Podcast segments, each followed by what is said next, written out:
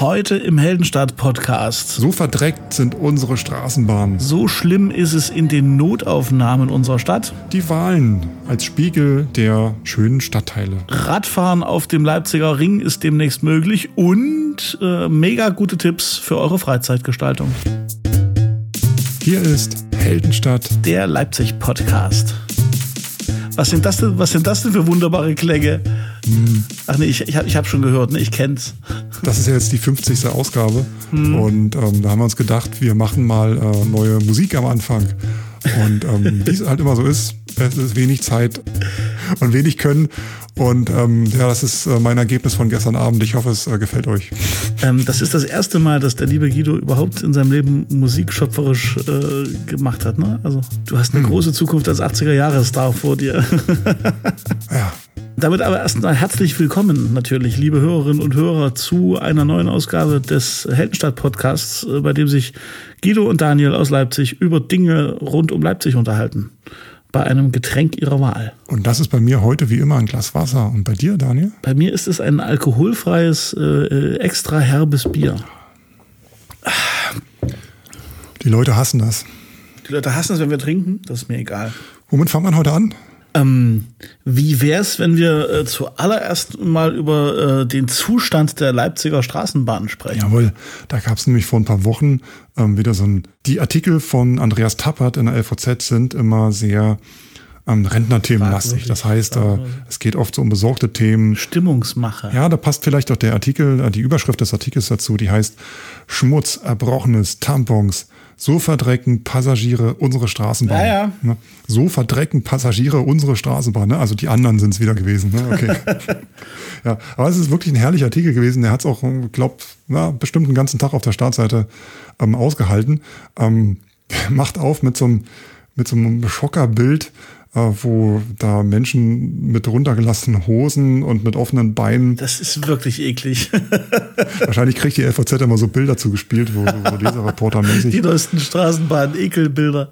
Oh Mann. Und der Artikel ist eigentlich, ähm, könnten wir jetzt eigentlich komplett vorlesen, weil es ist sehr lustig gibt wohl Fahrgäste, die da nackt mitfahren oder ihre Hygieneartikel hinterlassen, was auch immer Hygieneartikel sind, vielleicht Binden oder. Na genau das, genau. Also alles, was so un unten rum und äh, so ist, was, was, was quasi, was man nicht wirklich. Taschentücher. Ähm, in der Straßenbahn sehen möchte oder liegen haben möchte, glaube ich. Also alles, was man so mit Körperflüssigkeiten beschmieren kann, landet wohl auch in den Straßenbahnen. Ja, genau, genau. Vom benutzten Taschentuch bis, zum bis zum Tampon wahrscheinlich. Leipzig immer noch besser als Berlin, finde ich. Aber hm, 300.000 Fahrgäste am Tag und da sind schon einige dabei, die ihre Füße aufs Polster legen, wird der LVB-Sprecher zitiert. Genau, das, das war auch ein schöner Satz, der hat mir auch Und dann gibt es halt Leute, die ihre Döner auspacken. ähm, was die wenigsten wussten, Essen und Trinken in der Bahn ist eigentlich nicht gestattet. Trotzdem gibt es da mal Leute, die ihren Döner futtern. Habt ihr auch wahrscheinlich schon erle erlebt. Aber das musste ich damals auf die harte Tour lernen, als ich hier in Leipzig das erste Mal Straßenbahn gefahren bin, vor vielen, vielen Monaten. Äh, da habe ich immer auf dem Weg zur Uni früh mir so ein Brötchen reingepfiffen in der Straßenbahn. Und irgendwann äh, ist der Fahrer tatsächlich, äh, das war noch diese alte Tatra-Bahn, äh, ist der Fahrer, hat angehalten und hat mir, hat mich wirklich angebrüllt im Wagen, äh, das Essen verboten. Verboten. Und seitdem weiß ich, dass man nicht essen darf in der Bahn. Ich war mal einer von denen, die gegessen haben. Allerdings nur Brötchen, kein, kein Döner. Ja, und zitiert werden in dem Artikel hier auch ähm, Mütter, die ihre Kinder auf den Sitzen stehen lassen, obwohl sie vorher vielleicht mit den Schuhen im Dreck waren. Ne? Gehört sich auch überhaupt nicht. Also Mütter. Ja. Mütter und Döneresser. Und nackte, nackte Menschen. nackte Menschen mit offenen Beinen. Ich habe mir das ja schon ein paar Mal mich gefragt. Ne? Du steigst in die Straßenbahn ein und äh, du weißt ja nicht, wer da vorher saß. Und manchmal erlebt man es ja selber, dass so neben einem oder vor einem so nun ja zwielichtige Gestalten sitzen, sage ich mal ganz vorsichtig. Ähm, und äh, dann bist du immer froh, dass du nicht auf dem Platz sitzt oder so. Also das, ich, ich kann mir das schon vorstellen, dass sich da viel ansammelt und äh, ganz oft merke ich einfach, dass ich einfach stehe und das ist auch völlig in Ordnung. Also ich fahre jetzt nicht so lange Bahnstrecken, dass man dann das nicht auch im Stehen machen könnte. Grundsätzlich finde ich aber also die Überschrift nicht gerechtfertigt, weil ich nicht finde, dass man immer in die Bahn steigt und du bist automatisch in einer Dreckhöhle. Also vielleicht fahre ich auch auf den falschen Strecken oder so, aber im Großen und Ganzen finde ich es sehr, sehr zivil hier in Leipzig. Ich musste auch in der letzten Woche einmal Bahn fahren weil das da so stark geregnet hat. Ihr erinnert euch den einen Morgen, als es dann so richtig abging. Und ähm, hatte wieder einfach nur Pech an dem Tag. Ne? Also wochenlang nicht gefahren und dann kommst halt zur Haltestelle. Da, jetzt können wir anschließen an das Thema vom letzten Mal. Ich komme halt hin, ähm, schaue hoch, ähm, die Bahn fährt mir davon. ähm, die nächste Bahn in 15 Minuten. So, Fahrplan ausgedünnt, wir haben ja darüber gesprochen, zu wenig Fahrer und so weiter, keine Ahnung. Jedenfalls nächste Bahn in 15 Minuten, strömender Regen. Ich denke mir, ja gut, okay, ähm, will mich unterstellen, schau hoch und sehe, Haltestelle abgebaut. Kein Wartehäuschen in der Nähe. Die werden ja gerade saniert und äh, mit Moos bepflanzt und so. Kein Wartehäuschen in der Nähe und dann stehst du halt da 15 Minuten, aus denen auch mal 20 werden und wartest auf die Bahn und die Bahn ist dann natürlich rappelvoll. Das eine, habe ich mich wieder geärgert und beim Zurück ist dann halt ein, ein, armer, obdachloser Mensch eingestiegen und hat sich einen Platz neben mich hingesetzt und die ganze Bahn unterhalten. War ihm ein Bedürfnis, uns ein paar Sachen zu erzählen. Ist okay, aber war dann ähnlich wie eine Dönerfahne dann doch etwas ähm, würziger und kräftiger und ähm, ich war dann auch wieder froh, aussteigen zu dürfen. Das ist mir, das ist mir einmal passiert, dass ich es nicht ausgehalten habe in der Bahn, aber da war ich nicht der Einzige. Und zwar, äh, weiß ich noch, da bin ich Richtung Jahnallee gefahren und äh, es stiegen am Görtlerring an der Blechbüchse stieg ein, ein, ein, ein Pärchen oder ein Ehepaar oder also, also zwei Menschen halt zu, die derartig intensiv gerochen haben, dass also wirklich schlagartig alle in der Bahn äh, irgendwie versucht haben, ihre Nase unter irgendwelche Tücher oder irgendwelche äh, Kleidungsstücke zu, zu stellen. Und tatsächlich ging es uns, uns ähnlich, also die ist schlecht geworden von dem Geruch und, und, und wir sind wirklich alle panikartig dann die, die erste Haltestelle auf der Janallee da, ich komme gar nicht drauf, wie sie heißt, sind wir alle raus, weil das echt nicht ging. Also dann lieber eine andere Bahn nehmen, als, als damit fahren, wo ich mir echt mhm. immer denke, wow, also das, das gibt schon Zustände, das, das passiert aber auch irgendwie gefühlt alle Jubeljahre mal. Also es ist ja nicht so, dass, dass da immer stinkende Menschen mitfahren oder so. Aber das ist dann richtig Belästigung, du. Meine Fresse. Und gerade im Winter ist es immer wieder überraschend, wie viel Menschen morgens irgendwie es nicht so mit der Körperhygiene haben, sich die Zähne nicht putzen oder irgendwie einen Kaffee und eine Zigarette hinterher. Ja Dazu passt auch ja. in dem Artikel, ein ehemaliger Fahrer wird zitiert, der äh, lange, lange, drei Jahrzehnte mit der Bahn fuhr, der sagt, an den Stoffpolstern gibt es Spuren von Körperschweiß, Nasenpopeln, Dönersoße, Kaugummis, Speiseeis, zuckerhaltigen Getränken, schmutziger Arbeitskleidung und vieles andere mehr. ja, hat er das rausgefunden, frage ich mich. Schnuppert der da immer zu feiern an den Dingern? Denk an das Sprüh-Extrahiergerät für schwere Fälle. Ne? Also es ist, die, die sind einfach gut, gut ausgerüstet. Die wissen, was sie da wegreinigen. Ja, und, und ich lerne auch an dem Artikel was, und zwar ähm, die, ja. der Stoffpolster. Und man könnte die auch durch so ein, ein leichteres Kunstleder ersetzen. Die wären besser zu reinigen. Aber ähm, es gab ja 2013 so eine Abstimmung, ähm, was so die neuen Sitzbezüge werden sollen. Und ein großer Anteil derjenigen, der 7000 Befragten, wollte statt Kunststoff oder Holz halt diese bezogenen Dinge haben mit Stoff. Und die sind halt schlecht zu reinigen und die führen halt dazu, dass wir zwar jetzt vielleicht ein bisschen bequemer sitzen, aber auch ein bisschen schmutziger sitzen. Hast du schon mal in einer Pizzabahn gesessen, Guido? ähm, also es tut mir halt jetzt wirklich gerade die Hörerinnen und Hörer leid, die sich gerade beim Frühstück oder beim ersten Kaffee gedacht haben, ah, wir hören mal den Heldenstadt-Podcast und wir haben jetzt hier so ein olfaktorisch anspruchsvolles Thema als erstes. Bitte, wenn ihr jetzt gerade esst, äh, schaltet kurz auf Pause oder aber äh, hört kurz auf zu essen. Die Pizzabahn ist das Codewort, wenn man äh, in die äh, wenn man der Zentrale als Fahrer mitteilen muss, dass sich jemand in der Bahn übergeben hat. Das heißt also, ähm, ich stelle ich stell mir vor, so ganz, ganz hinten bricht irgendjemand in die Bahn und der Fahrer vorne gibt dann das Code, das, das, das geheime, subtile Codewort Pizzabahn in die Zentrale, dass man weiß, ah, hier wurde gebrochen. Wenn ich, wenn ich mal vorne einsteigen sollte und sehe gerade, wie der Straßenbahnfahrer in seinen Walkie-Talkie spricht, Achtung, hier Pizzabahn, Codewort Pizzabahn, dann steige ich am besten gar nicht erst ein und nehme Richtig. die nächste. Gut. Dann lieber warten. Danke. Tja, also es ist äh, einfach, ich, ich glaube, dieser Artikel ist schon interessant, wie man die ganzen Bahnen reinigt und wie die sauber gehalten werden und dass das auch für eine, für eine Wahnsinnsarbeit ja tatsächlich ist, dass die Bahnen in der Regel in einem guten Zustand sind. Aber es ist halt mal wieder die Überschrift und der Einstieg, ne, wo du so denkst, okay, das ist halt wirklich äh, Leserfang der heutigen, der heutigen Zeit. Ne? Also möglichst, möglichst eklig, möglichst skandalös anfangen und dann wird es im Grunde ja ein, ein, relativ sachlicher hinten raus Artikel über, wie reinigen die eigentlich und was, was sind so die Missstände. Ne? Ich würde es wahrscheinlich auch so formulieren, wenn es mein Artikel wäre und ich dann irgendwie in der nächsten Redaktionssitzung oder ähm, der Redakteur macht sich selbst, sondern auch die äh, Online-Redaktion, die dann halt so den Artikeln äh, verschiedene Überschriften testet und entwirft und die wissen halt, was am besten glaubst ist. Du, glaubst du, die FAZ hat eine Schlagzeilenredaktion, äh, eine Überschriftenredaktion, so wie die, wie die, wie die Bild oder so? Nee, ne? Das kann mir gut vorstellen, dass die da in Hannover sitzen und die Artikel da reingepfeffert kriegen und dann da schöne, fetzige Überschriften und äh, möglichst gute Bilder sich aussuchen und um da halt Klicks zu generieren. Klar, davon leben die ja. ja. Das ist ja deren Brot. Die haben jetzt eine, das, das, das, die FAZ gehört ja zu diesem Redaktionsnetzwerk Deutschland und ich glaube, die haben jetzt vor einigen Tagen ihre zeitungsunabhängiges Nachrichtenportal gegründet. Hm. Die bündeln dort quasi alle überregionalen äh, Nachrichten, die sie sonst auf LVZ oder bei der Hannover Genau, genau, genau. Und das ist dann nicht mehr, nicht mehr nach, nach Kategorien oder nach Ressorts gegliedert, sondern wirklich nur noch nach Kacheln und Aktualität. Also so ein bisschen wie diese äh, wie einige große Newsseiten das schon eine Weile machen. Aber das fand ich ganz interessant, dass die jetzt also quasi auch nach außen hin in Erscheinung treten als eigene, als eigene Medienmarke sozusagen. Könnt ihr euch mal angucken, wenn ihr Langeweile habt. Kommen wir mal zu etwas, zu etwas weniger, naja, wer weiß, zu etwas weniger ekligen Themen, hätte ich jetzt beinahe gesagt. Äh, und lass uns mal äh, in einen weiteren Artikel schauen. Und zwar geht es da darum, dass ähm, eine Pflegekraft der Uniklinik im Grunde nach einer Schicht des Grauens Alarm geschlagen hat, äh, so nach dem Motto, die Zustände an den Notaufnahmen oder in der Notaufnahme der Uniklinik sind unhaltbar. Ne, und im Grunde hat der Pfleger sich beschwert, dass er ohne jede, ohne jede ähm, äh, Atempause da arbeiten musste. Die Überschrift ist Unterbesetzung am Leipziger Uniklinikum. Pflegekraft schlägt nach Horrordienst Alarm. Da gibt es so, so ein internes, ähm, wie sagt man dazu, so, so ein internes ja. Meldesystem an der Uniklinik, wo man halt sogenannte Risikoanzeigen abgeben kann, wenn mal irgendwas nicht stimmt und so, dass man das mal ähm, äh, auch der, der, der, der seiner Leitung mal äh, ordentlich mitteilen kann. Und ähm, da so ein Formular wurde abgegeben nach einer sehr unterbesetzten Notaufnahmeschicht.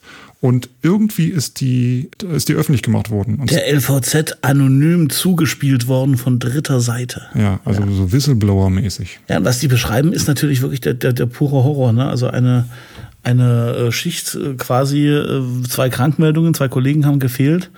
Und das hätte sich dann so, das ist wohl ein Zitat daraus, zur medizinischen Katastrophe entwickelt. Also da ist konkret, äh, schreiben die da drin, ähm, das Team kämpfte um das Überleben eines einjährigen Kindes, das aus dem, aus dem dritten Stock gefallen war, was natürlich an sich schon auch wahnsinnig, äh, wahnsinnig schlimmes äh, Thema an sich ist, wo du auch erstmal denkst, da brauchst du mal ein bisschen Zeit, das zu verarbeiten. Aber da, darum ging es halt äh, eben auch. Dafür war eben keine Zeit, sondern ohne Atempause mussten sie dann in die nächsten Sachen äh, weiter. Und äh, im Grunde war das auch der Anlass dafür, dass die überhaupt diese, diesen, diese, diese, dieses, dieses Problem gemeldet haben, weil das eben so eine psychisch auch belastende Schicht war, die, äh, die halt eigentlich äh, viel Reflexion und auch ein bisschen Ruhe äh, bedingt hätte.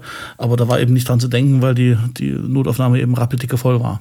Und wenn du da ähm, ein Arzt oder Pfleger bist, äh, Ärztin oder Pflegerin und da in der Notaufnahme arbeitest und siehst, dass die, dass die Patienten dort halt nicht die Zuwendung bekommen und die medizinische Betreuung, die äh, sie eigentlich verdient hätten und das dann auch in Situationen mündet, die teilweise lebensbedrohlich sind oder zumindest auch psychisch belastbar, äh, zumindest auch psychisch belastend sind für die dort Arbeitenden, dann ist das ähm, schon nicht, nicht so fein. Also, ich, die, also wenn du da so eine acht Stunden oder zwölf Stunden, was ich was, die Verschichten nach Hause kommst und eigentlich dann fix und alle bist äh, und du weißt, du hast deine Arbeit nicht so gut machen können, aufgrund der Umstände, die dann da halt eintreten, weil Geld gespart wird oder aus, weiß nicht, was die da für Gründe haben, Krankenstand oder sowas.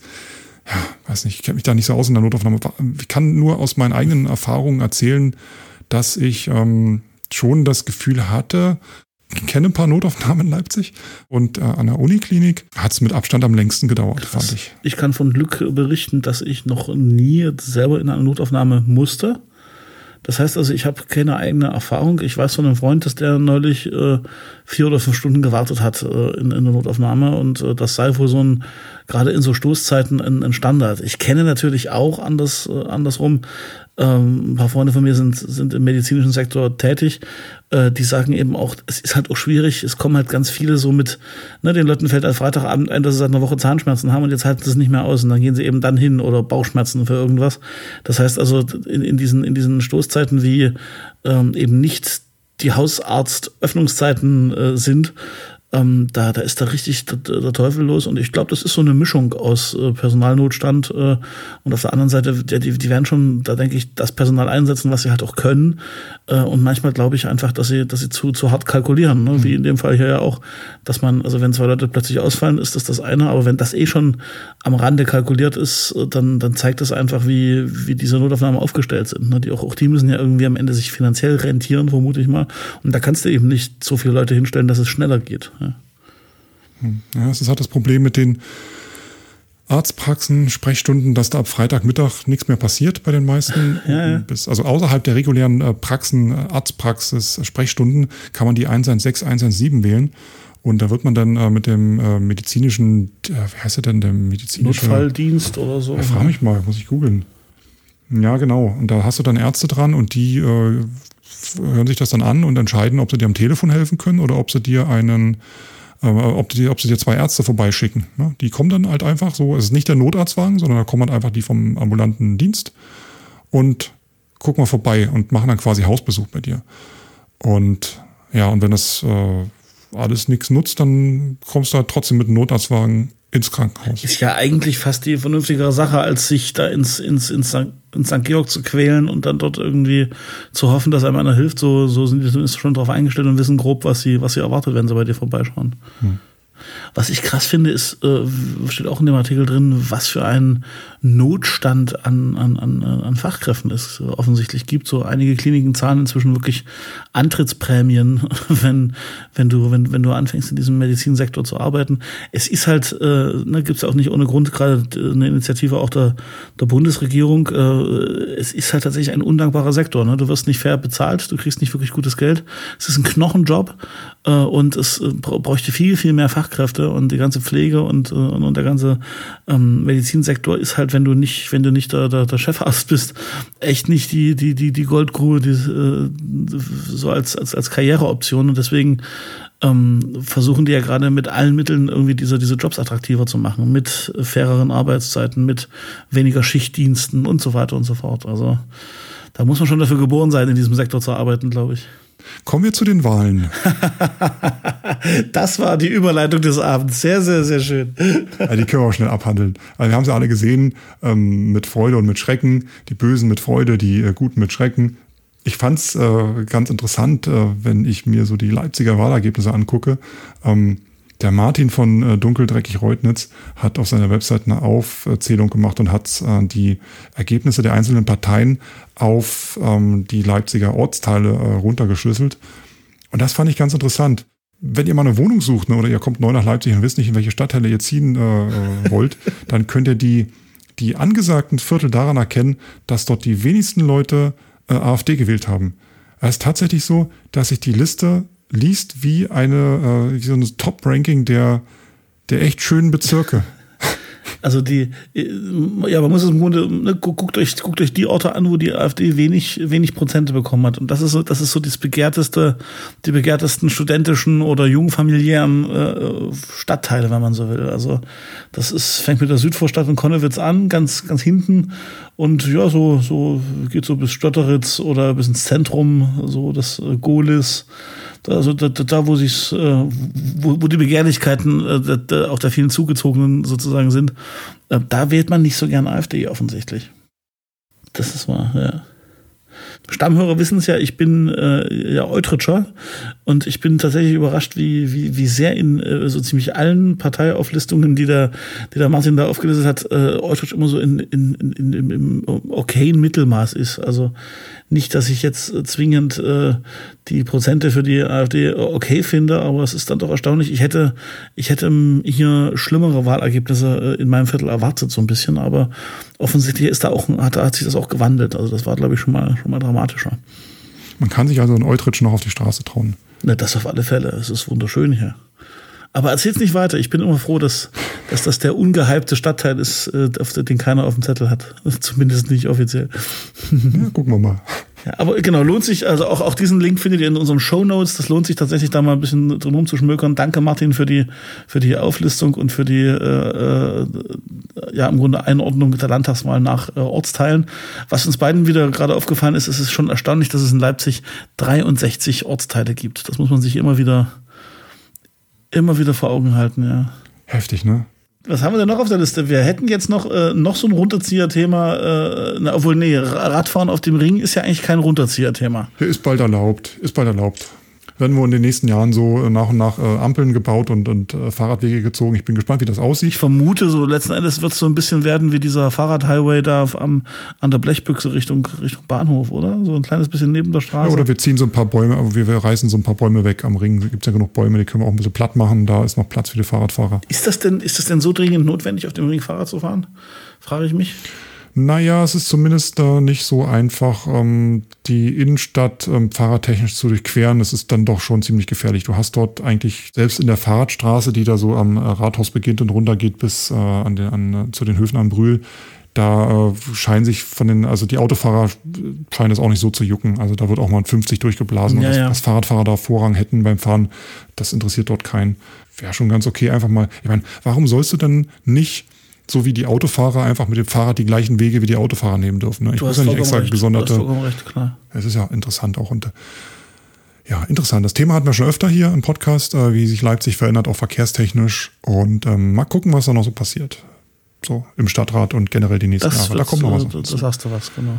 Ja. Apropos, da kommt was auf uns zu. Ich höre sie, The die Beat. Musik, The Beat and Rhythm. Die Heldenstadt.de Veranstaltungstipps. Die Veranstaltungshinweise im Heldenstadt-Podcast. Ich fange an. Ähm, ähm, das Leben ist schön, es hat äh, wieder einen Sinn, denn nach fünf Jahren hat Nils Frevert endlich wieder ein neues Album äh, rausgebracht. Das heißt Putzlicht. Weißt du, was ein Putzlicht ist? Ein Putzlicht? Nee, das ist wahrscheinlich vielleicht eine kleine Lampe, die man hochhält, wenn man putzt, damit man abends im Dunkeln noch was sieht. Nee, Putzlicht ist das Licht, was in der, in der Diskothek angeht, wenn alle raus sind und die sauber machen. Ach klar, sicher. das böse Licht. Hm. Genau. Und äh, das Album ist ein Traum. Ich, ich bin halt Fan, bin ich natürlich sehr, sehr, sehr befangen, aber es ist wirklich eine schöne Platte geworden. Und äh, was mich besonders freut. Ein schöner Name für eine Platte auch. Ja, finde ich auch. Putzlicht ist ein toller Name für eine Schallplatte. Ähm, fünf Jahre hat es gedauert, bis sie rausgekommen ist. Und ähm, das die tollste Nachricht vielleicht für alle Fans, die ihn noch so aus Nationalgalerie-Zeiten aus den 90er Jahren kennen. Es wird wieder ein bisschen mehr Gitarre gespielt. Also es ist jetzt nicht ganz so rockig wie früher, aber zumindest äh, auch nicht mehr ganz so sehr chansonmäßig verspielt wie in den letzten zehn Jahren oder so. Das steht ihm sehr, sehr gut, so dieser, dieser Sound. Äh, das ist der gleiche Produzent wie äh, T.S. T.S. Ullmann und, und, und, und, und Catcar und so. Das passt gut. Äh, und diese Platte jedenfalls bringt er uns live dar, äh, erst im, äh, mit einer Bandtour, wo er leider um Leipzig einen großen Bogen macht. Da müsste man nach Dresden fahren, äh, um ihn zu sehen. Aber er kommt dann solo allein äh, nochmal äh, durch die Lande kurz vor Weihnachten und da macht er auch in der NATO halt. Äh, und zwar am 9. Dezember in der NATO Nils Frevert, Putzlicht akustisch. Ähm, ich freue mich tierisch drauf und äh, ich hoffe, ihr kommt auch vorbei. Ja, bitte. So, ich habe heute auch einen Tipp. Jetzt wirst du wirklich überrascht sein. Sagt dir Clawfinger noch was? ja, das ist doch Metal, oder? Ja, das ist so, das ist so Crossover-Metal, ja, ne? Also für die Jüngeren unter euch. ja, genau. Crossover, ne? Also Crossover, harte Raps, äh, hartes Rumgereppe.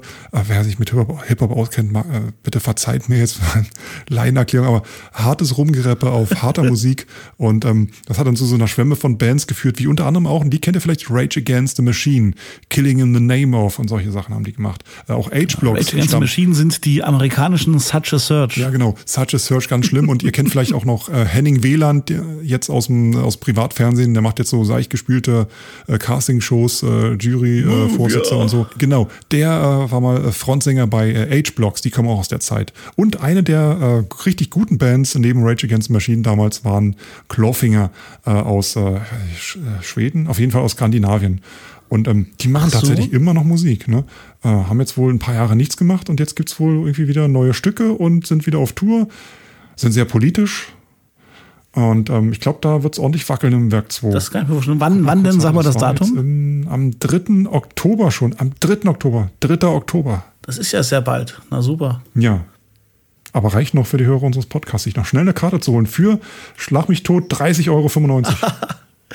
Na Mensch, da sind wir dann doch zum Ende hin jetzt noch äh, auf, äh, an, an, an einer heiteren Note geendet sozusagen. Also, wenn es euch gefallen hat. Schreibt uns am besten äh, per per E-Mail oder äh, als in die Kommentare auf unserer Website heldenstadt.de oder hinterlasst einen netten Kommentar bei iTunes oder bei Apple Podcasts. Abonniert uns bitte.